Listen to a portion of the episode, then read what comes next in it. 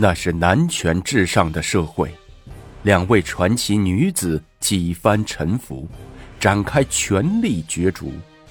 今天，让我们走进历史的洪流中，看看属于他们的故事。武则天禅房私会。武则天羞怯的脸上布满了红晕，在李治踏进屋里的一瞬间。武则天抬头看见了他。整整一年零一个月了，多么漫长的等待，多么刻骨的相思，一时间都化在各自的一双眼睛里。他深情的望着他，四只手紧紧握连在一起。武则天再也控制不住自己，嘴唇抖动着，哽咽起来。泉水一般的泪水，大颗大颗的从眼睛里冒出来。李治心情更加激动，眼里也慢慢溢满了泪水，眼泪也顺着面颊流下来。吴姐姐，阿志。紧接着是紧紧的拥抱。独孤及见状，快步走过来，轻轻的把里屋门带上。好一阵子，李治才慢慢的推开武则天，仔细的打量着她。她光溜溜的头上，耳朵透明发亮，皮肤仍然像少女一般娇嫩，脸上却呈现着二十多岁女人固有的成熟的魅力。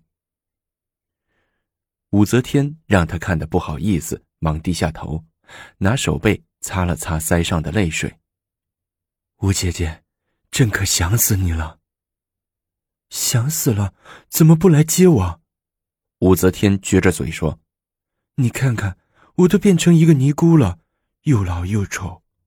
你不老，你不丑。”李治好像怕武则天自己伤自己的心，忙用手掩着她的嘴，急切的说：“武则天把李治的手塞进自己的嘴里，眼睛斜睨着李治，牙齿慢慢的用力。”咬着李治，都怪朕，都怪朕。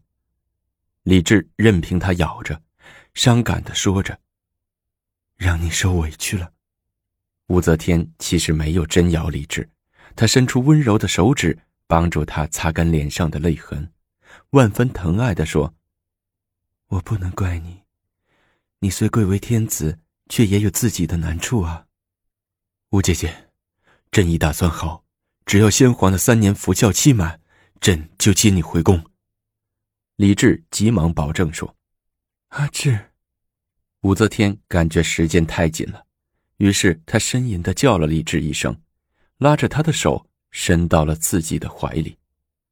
阿志，没有你，我是多么孤独寂寞呀！朕以后会。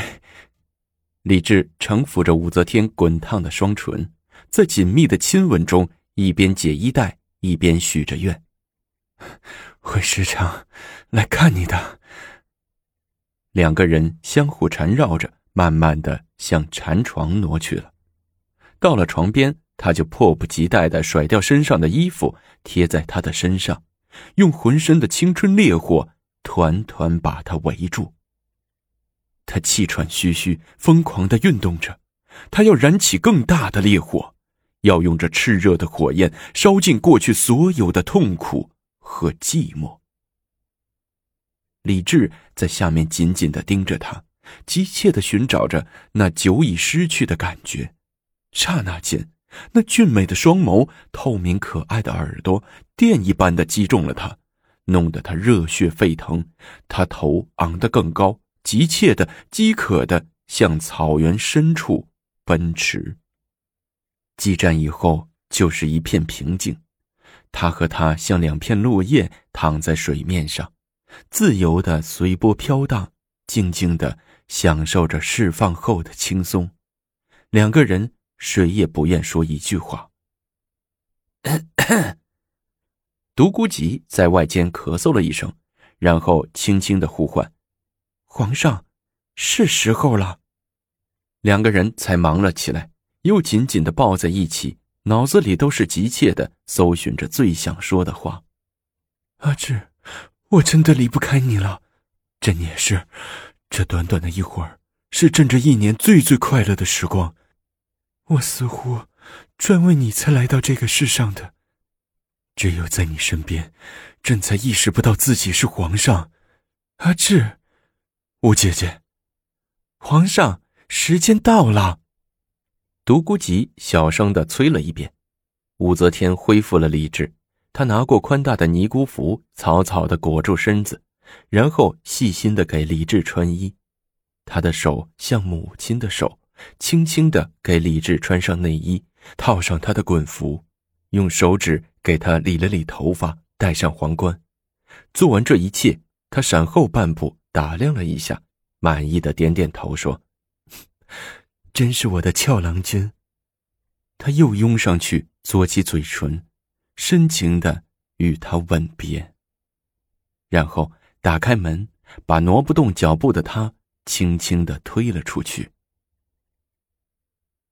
紫宸殿里，李治正坐在书案前忙于政务。自从感业寺回来后，他就一直政务缠身。今天，快马奏报，左翼卫郎将高侃大败突厥于金山，李治心情稍稍好些。令人拿些瓜子点心，边吃边批改各地的奏章。这会儿，独孤及走过来，小声说：“雍王李素杰来了，在门口玩耍呢，让不让他进来？”“哦，快让吾儿进来。”李治抛下朱笔，站起来，伸伸酸疼的腰背。小王子素杰正跑了过来，抱住他的腿，仰着脸叫着：“父皇！”今天怎么没在学馆读书啊？去了，已经放学了。小素杰乖巧的说：“少父说，人要劳逸结合，才能健康长寿。父皇，您也歇歇吧，不能老是这样操劳啊。”好，就依吾儿的话。李治牵着素杰的手说：“走，父皇带你到外边耍耍去。”父皇，我要去西海池泛舟。苏杰仰着小脸说：“行。”咱们就去西海池泛舟。雨过初晴，太极宫内的西海池边，空气无比的凉爽，到处弥漫着池水和花草的清香，柔嫩的柳枝静谧的低垂着。母亲，父皇来了！李素杰挣脱李治的手，向前跑去。李治这才看见前面的假山后，萧飞正坐在船上，手扶着船桨，等着自己。皇上，萧飞起身施了一礼，说：“是臣妾怕您劳累过度，特意叫素洁叫你来的，请皇上不要见怪。”“哈，不怪不怪，朕正想出来散散心呢。”李治一步跳上小船，揽着素洁坐下来，叫他们划吧。李治对萧飞说：“不，我划吧，就我们一家三口，多有意思啊。”萧飞解开缆绳，轻轻的划动船桨，小船荡开平静的水面，缓缓的向西海的深处驶去。独孤及一看，没奈何，只得和几个侍卫跳上另一只小船，紧紧的跟在后面。皇上，立太子的事怎么不听人说了？萧飞边划船边有意无意的问：“哦。”朕让他们搁置一段时间，以后再议。王皇后的背后真有人呢，说当皇后就当上皇后了。萧妃酸酸的说：“哎。”李治长叹了口气说：“面对先皇的那几个老臣，我也没有办法呀。美立你为后，朕也知道对不起你，所以想极力安排素洁为太子。”那怎么还把他封为雍王？萧妃不满的说：“封王和立太子是两码事儿封王并不能代表他不当太子。那李忠就没有封王，明摆着他要当太子。”萧妃把手里的桨放下，任凭小船随风摆荡。哎，这都是几个老大臣的主意。李治有些烦恼：“什么老大臣的主意？我看。”是王皇后的主意。这朝政大事到底是皇上说了算，还是他皇后说的算？萧妃气愤愤地说：“当然是朕说了算。臣妾以为也未必。妾观满朝文武，没有几个不是王后的人。中书令柳氏是他的舅舅，王振宁的儿子与他娘家的侄女联姻，还有。萧飞掰着手指头数，数着数着就断线了，愤愤地说：“纯粹是外戚干政。你怎么乱说话？怎么说是外戚干政？传出去还得了？”李治责备萧飞说：“你当初许我当皇后，怎么不能实现？是你乱说还是我乱说？”萧飞紧盯着李治，吵吵着：“别说了，好好的划船玩玩多好。一见面就提起阿杂事我简直烦透了。”李治也生气了。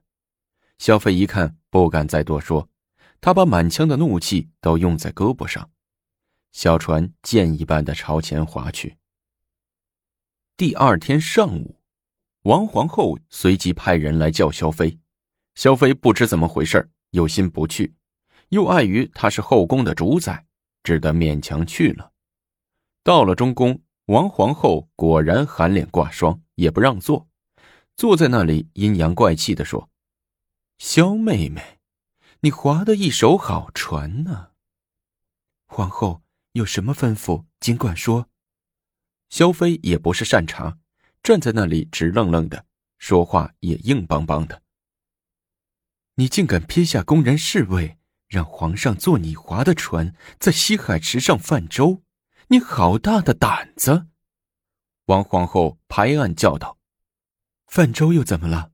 我是皇上的淑妃，我们一家三口划划船，碍谁什么了？”哼，一家三口，我呸！说出来，瘆得我牙疼。牙疼是你牙不好。萧妃也不示弱，大胆！你竟敢在我宫中撒野！来人呐，给我掌嘴二十！几个太监和宫娥跑过来，摁住萧飞，对着他的嫩脸噼里啪啦一五一十的打起嘴巴来。萧飞挣扎着，披头散发的哭叫着：“我，我有何罪？你叫人打我！”哼，王皇后坐在座位上，手指着萧飞说：“你擅自带皇上划船，其罪大了。万一翻了船，死了你娘俩事小；一旦皇上有个什么闪失，灭你九族都不解恨。你，你公报私仇，我要禀告皇上。告去吧，今天逮了你这个错，打的就是你。”你平日仗着有一张大肚皮，不把我放在眼里，现在就让你尝尝我的厉害！可怜萧妃一张俏脸布满了手印子，一张樱桃小口也不樱桃了，蓬蓬勃勃的，肿胀的老高。中午，李治吃完饭后正在翠微殿歇息，小素洁来了，她站在李治的床前，一句话也不说，只是嘤嘤的哭着。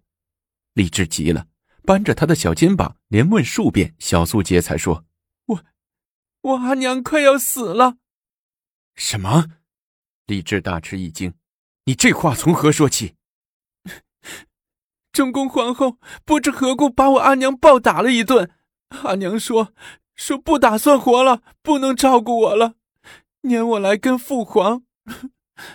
我我没有阿娘了。小素洁。鼻涕一把泪一把的哭着，独孤吉速去西宫萧妃处。李治在床上叫着，独孤吉慌忙过来伺候李治穿上鞋。几个人不顾中午太阳毒，急急赶往西宫萧妃处。李治只见媚娘一面，又独自回宫了。不过媚娘有盼头了，一起期待下集的精彩内容吧。